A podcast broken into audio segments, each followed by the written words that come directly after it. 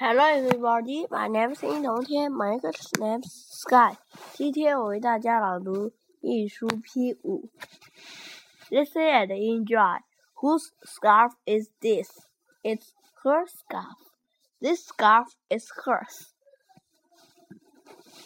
Whose hat is that? It's my hat. That hat is mine. Whose gloves are these? They are his gloves. These gloves are his. Whose shoes are those? They are our shoes. Those shoes are ours.